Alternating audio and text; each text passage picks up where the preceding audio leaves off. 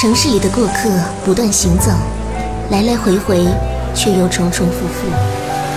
穿梭在人群中，表情、表情、姿态、姿态、心境、心境，渐渐失去温度。偶尔减慢速度，感受阳光，聆听诗意。这里的文字有温度。阅读早茶。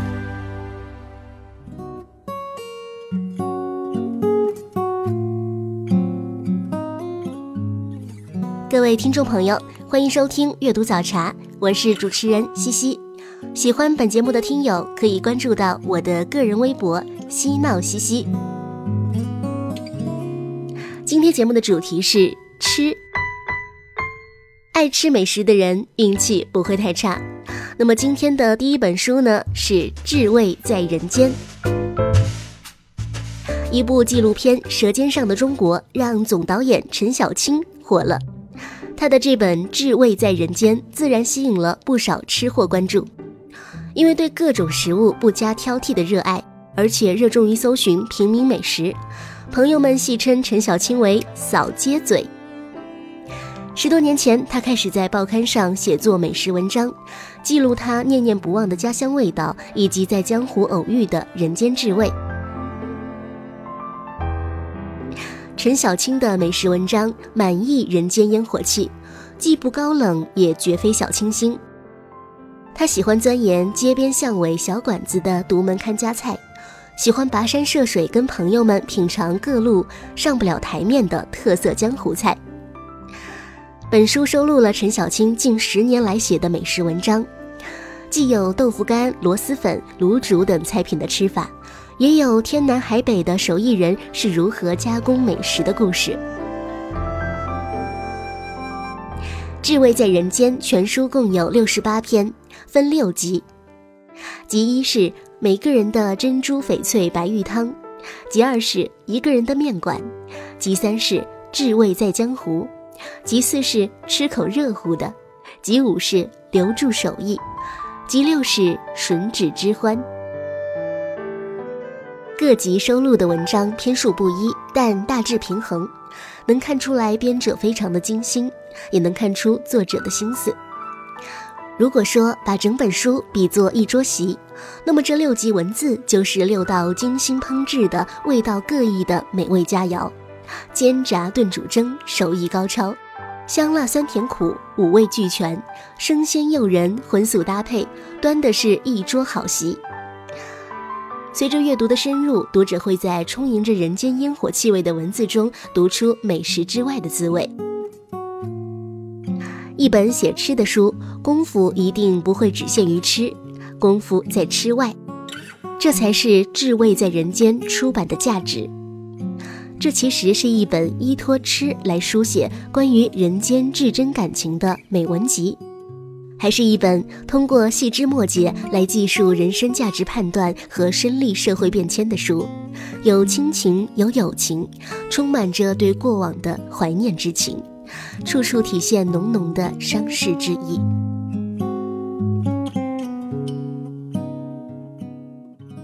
下面分享一段来自这本书当中的文字。年夜饭的准备工作其实从腊月就开始了。我父母都是教师，所以从放寒假开始，家里就为除夕的那一餐饭忙碌着。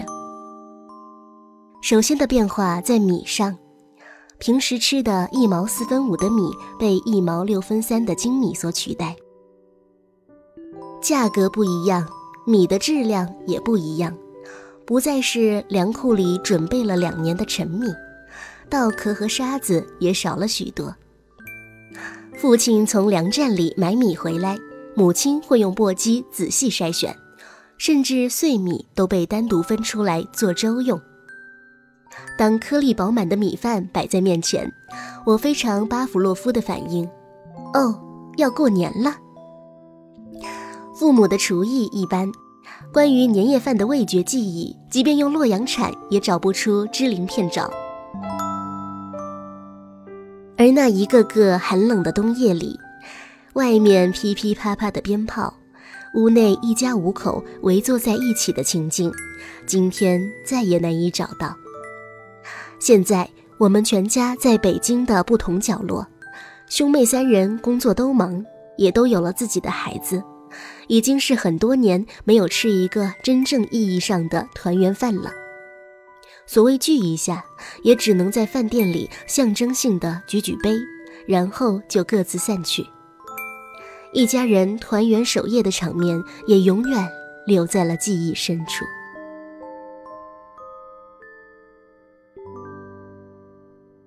刚刚这段文字选自书中的《年夜饭之味》。《至味在人间》这本书应该说是一个美食爱好者的十年笔记。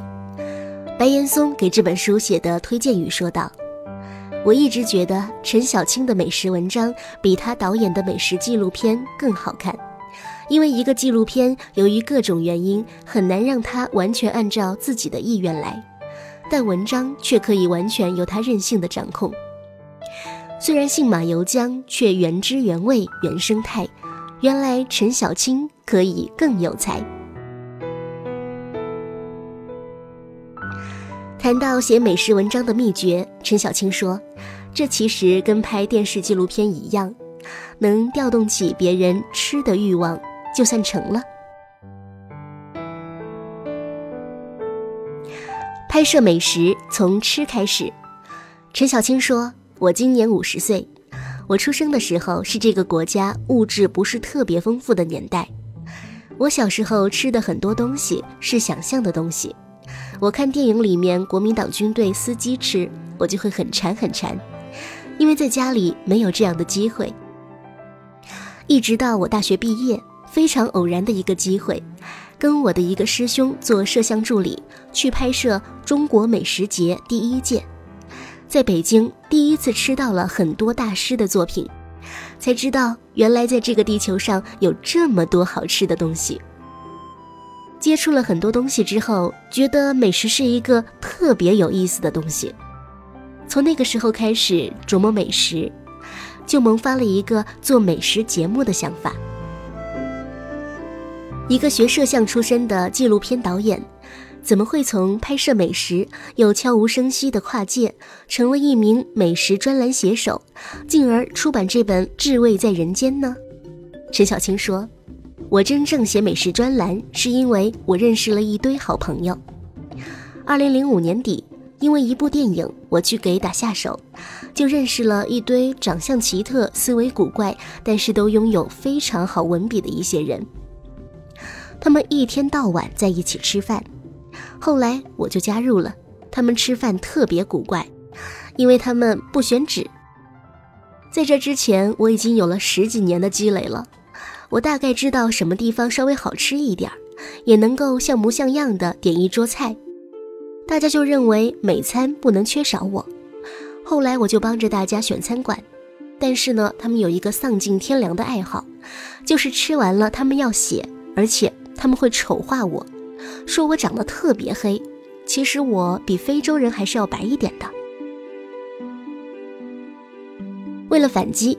我在二零零五年也开了一个博客，我也开始写他们，我也开始编他们的段子。我只写了一个多月，就开始有编辑找我约稿了。我说我没有写过专栏，他们说你肯定没有问题，你想怎么写就怎么写。我们有编辑，还可以给你做一些调整。从那个时候开始，我就写专栏了。所以误入美食写手行当，是因为这些朋友我才不得已。但是我不认为我跟他们一样，他们都有一个头衔叫作家。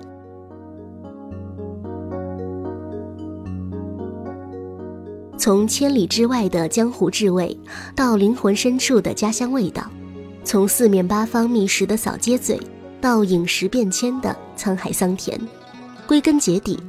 吃什么，在哪吃，这些问题远不如和谁吃来的重要。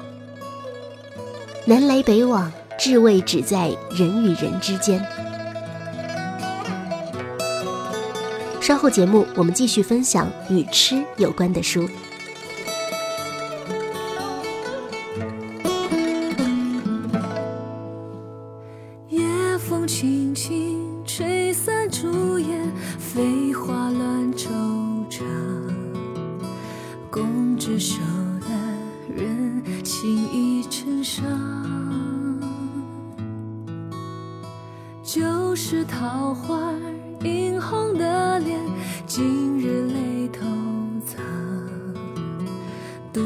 窗台对镜，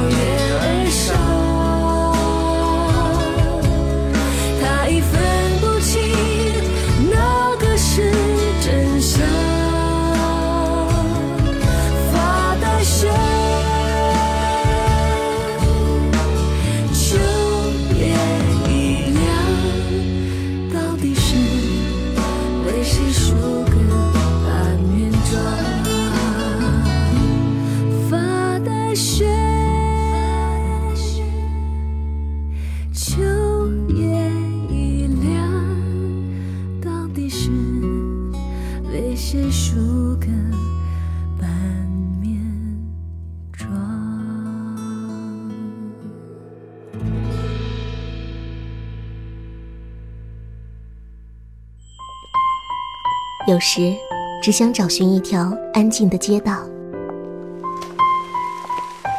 随意翻开某一本书，忘记时间，忘掉烦恼。在您耳边的是阅读早茶。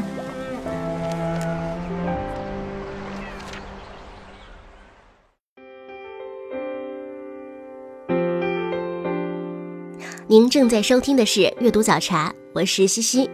想要第一时间知道节目更新，请点击节目页面上的订阅按钮，同时欢迎打赏，希望大家多多支持。今天的第二本书是《今天也要好好吃饭》，作者蔡澜。蔡澜，一九四一年八月十八号出生于新加坡，祖籍广东潮州。电影监制、美食家、专栏作家、电影节目主持人、商人，与金庸、黄沾、倪匡并称为香港四大才子，有“食神”的美称。蔡澜是世界华人健康协会的荣誉主席。纪录片《舌尖上的中国》曾经邀请蔡澜作为节目总顾问。今天也要好好吃饭，是蔡澜对各地美食以及与日常生活息息相关的食材的记录。看看每道菜的口味、形式和烹饪手法，还有字里行间透出的风土人情、世乡人心和人生体味，让人不禁感慨。一辈子不长，要吃好喝好，日子过好。好的人生要从好好吃饭开始，好好吃饭就是好好爱自己。中华食神蔡澜以七十多年的经历告诉我们，要尽量的学习，尽量的游历，尽量的吃好东西，人生就比较美好一些。这本书上还写了与金庸有关的生活趣事。蔡澜讲自己吃到羊腿骨，还要吃里面的骨髓，吸不出来就笃笃地敲向桌子，一来二去吃得满脸红酱。要金庸夫妇一起来尝，这不拘一格的野蛮吃法，吓得金庸太太大骂他是个野人。那情那景，想起来真是令人愕然。读起来却又觉得忍俊不禁。金庸赞他是一个潇洒的人，由此可见一斑。尽管大部分人是没有蔡澜先生这般丰富的美食经历和品味，但大部分人对待美食都缺乏拒绝的能力，否则《舌尖上的中国》也不会那样风靡了。蔡澜先生说。热爱生活的人一定要吃顿丰富的早餐，我深表同意。早晨难以起床的时候，想象着飘着香味又品类丰富的早餐，睡意顿去。就像他说的，爱吃的人多数有一颗好奇心，这颗好奇心延伸到对待生活上，一定也是一种蓬勃的生活态度。愿意花时间给自己准备早餐的人，愿意不辞辛苦奔向心中美食的人，在生活中也一定会是一个有温度的人。下面分享《今天也要好好吃饭》这本书当中的一篇文章给大家。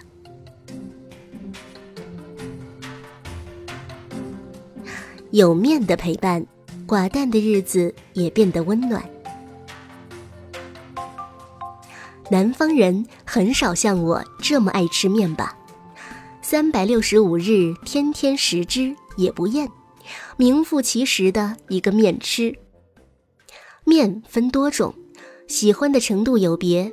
从顺序来算，我认为第一是广东又细又爽的云吞面条，第二是福建油面，第三是兰州拉面，第四是上海面。第五是日本拉面，第六是意大利面，第七是韩国番薯面，而日本人最爱的荞麦面我最讨厌。一下子不能聊那么多种，集中精神谈吃法。最大的分为汤面和干面，两种来选，我还是喜欢后者。一向认为面条一直浸在汤中就逊色得多。干捞来吃，下点猪油和酱油，最原汁原味了。面露熟了，捞起来，加配料和不同的酱汁，搅匀之，就是拌面了。捞面和拌面皆为我最喜欢的吃法。广东的捞面什么配料也没有，只有几条最基本的姜丝和葱丝，称为姜葱捞面，我最常吃。接下来豪华一点，有一点叉烧片或是叉烧丝也喜欢。捞面变化诸多，柱侯酱的牛腩捞面、甜面酱和猪肉的京都炸酱面为代表。其他有猪手捞面、鱼蛋牛丸捞面、牛百叶捞面等等，数之不清。有些人吃捞面的时候吩咐说要粗面，我反过来要叮咛给我一碟细面。广东人做的细面是用面粉和鸡蛋搓捏，又加点碱水。制面者以一根粗竹在面团上压了又压，才够弹性，用的是阴力，和机器打出来的不同。碱水有股味道，讨厌的人说成是尿味。但像我这种喜欢的，面不加碱水就觉得不好吃，所以爱吃广东云吞面的人，多数也会接受日本拉面的，两者都下了碱水。北方人的凉面和拌面基本上像捞面，虽然他们的面条不加碱水，缺乏弹性，又不加鸡蛋，本身无味，但是经过酱汁和配料调和，味道也不错。最普通的是麻酱凉面，面条卤熟后垫底，上面铺黄瓜丝、红萝卜丝、豆芽，再淋芝麻酱、酱油、醋、糖以及麻油，最后还要撒上芝麻当点缀，把配料和面条拌了起来。夏天吃的确美味。日本人把这道凉面学了过去，面条用他们的拉面，配料略同。添多点西洋火腿丝和鸡蛋，加大量的醋和糖，酸味和甜味很重。吃时还要加黄色芥末调拌，我也喜欢。初尝北方炸酱面，即刻爱上。当年是在韩国吃的，那里的华侨开的餐厅都卖炸酱面，叫了一碗，就从厨房传来砰砰砰砰的面声。拉长路后，在面上下点洋葱和青瓜，以及大量的山东面酱，仅此而已。当今物资丰富，其他地方的炸酱面加了海参饺和肉碎、肉燥等，但都没有那种原始炸酱面好吃。此面也分热的和冷的，基本上是没汤的拌面。四川的担担面我也中意，我在南阳长大，吃辣没问题。担担面应该是辣的，传到其他各地像把它腌了，缺少强烈的辣，只下大量的花生酱，就没那么好吃了。每一家人做的都不同，有汤的和没汤的。我认为干捞拌面的担担面才是正宗，不知说的对不对？意大利的所谓意粉，那个粉字应该是面才对。他们的拌面煮得半生不熟，要有咬头才算合格。到了意大利，当然学他们那么吃，可是，在外地做就别那么虐待自己。面条煮到你认为喜欢的软熟度便可。天使面最像广东细面，酱汁较易入味。最好的是用一块大庞马山芝士，像餐厅厨房中的那块又圆又大又厚的砧板。中间的芝士被刨去做其他用途，凹了进去，把面卤好，放进芝士中，乱捞乱拌，弄出来的面非常好吃。至于韩国的冷面分两种，一种是浸在汤水之中加冰块的番薯面，上面也铺了几片牛肉和青瓜，没什么味道，只有韩国人特别喜爱。他们还说，朝鲜的冷面比韩国的更好吃。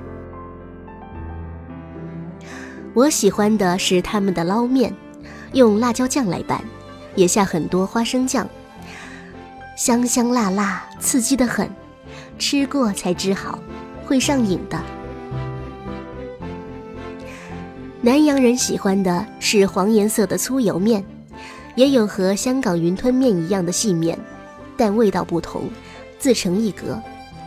马来西亚人做的捞面下黑漆漆的酱油，本身非常美味，但近年来模仿香港面条，愈学愈糟糕，样子和味道都不像，反而难吃。我不但喜欢吃面，连关于面食的书也买，一本不漏。最近购入一本陈安琪写的《凉面与拌面》。内容分中式风味、日式风味、韩式风味、意式风味和南洋风味。最后一部分把南洋人做的凉拌海鲜面、椰汁咖喱鸡拌面、酸辣拌面、牛肉拌窠条等也写了进去，实在可笑。天气热，各地都推出凉面，作者以为南洋人也吃，岂不知南洋虽热，但所有小吃都是热的。除了红豆冰之外，冷的东西是不去碰的。而天冷的地方，像韩国，冷面也是冬天吃的。坐在热烘烘的炕上，全身滚热，来一碗凉面吞进胃，听到滋的一声，好不舒服。但像我这种面吃，只要有面吃就行了，哪管在冬天夏天呢？今天也要好好吃饭。这本书就分享这么多。本期阅读早茶到这里就要告一段落了。我是西西，我们下期再会。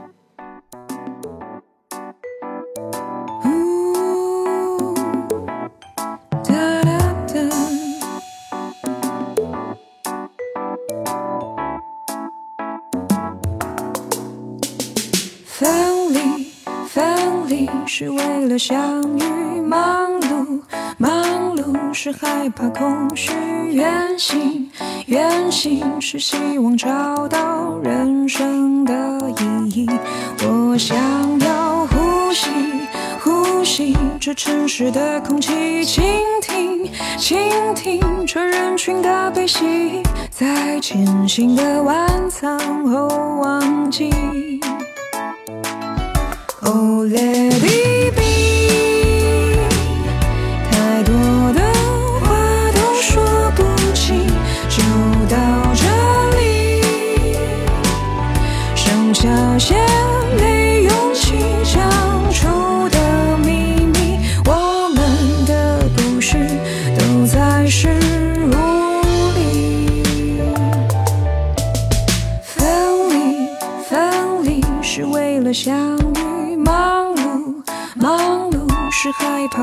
去；远行，远行是希望找到人生的意义。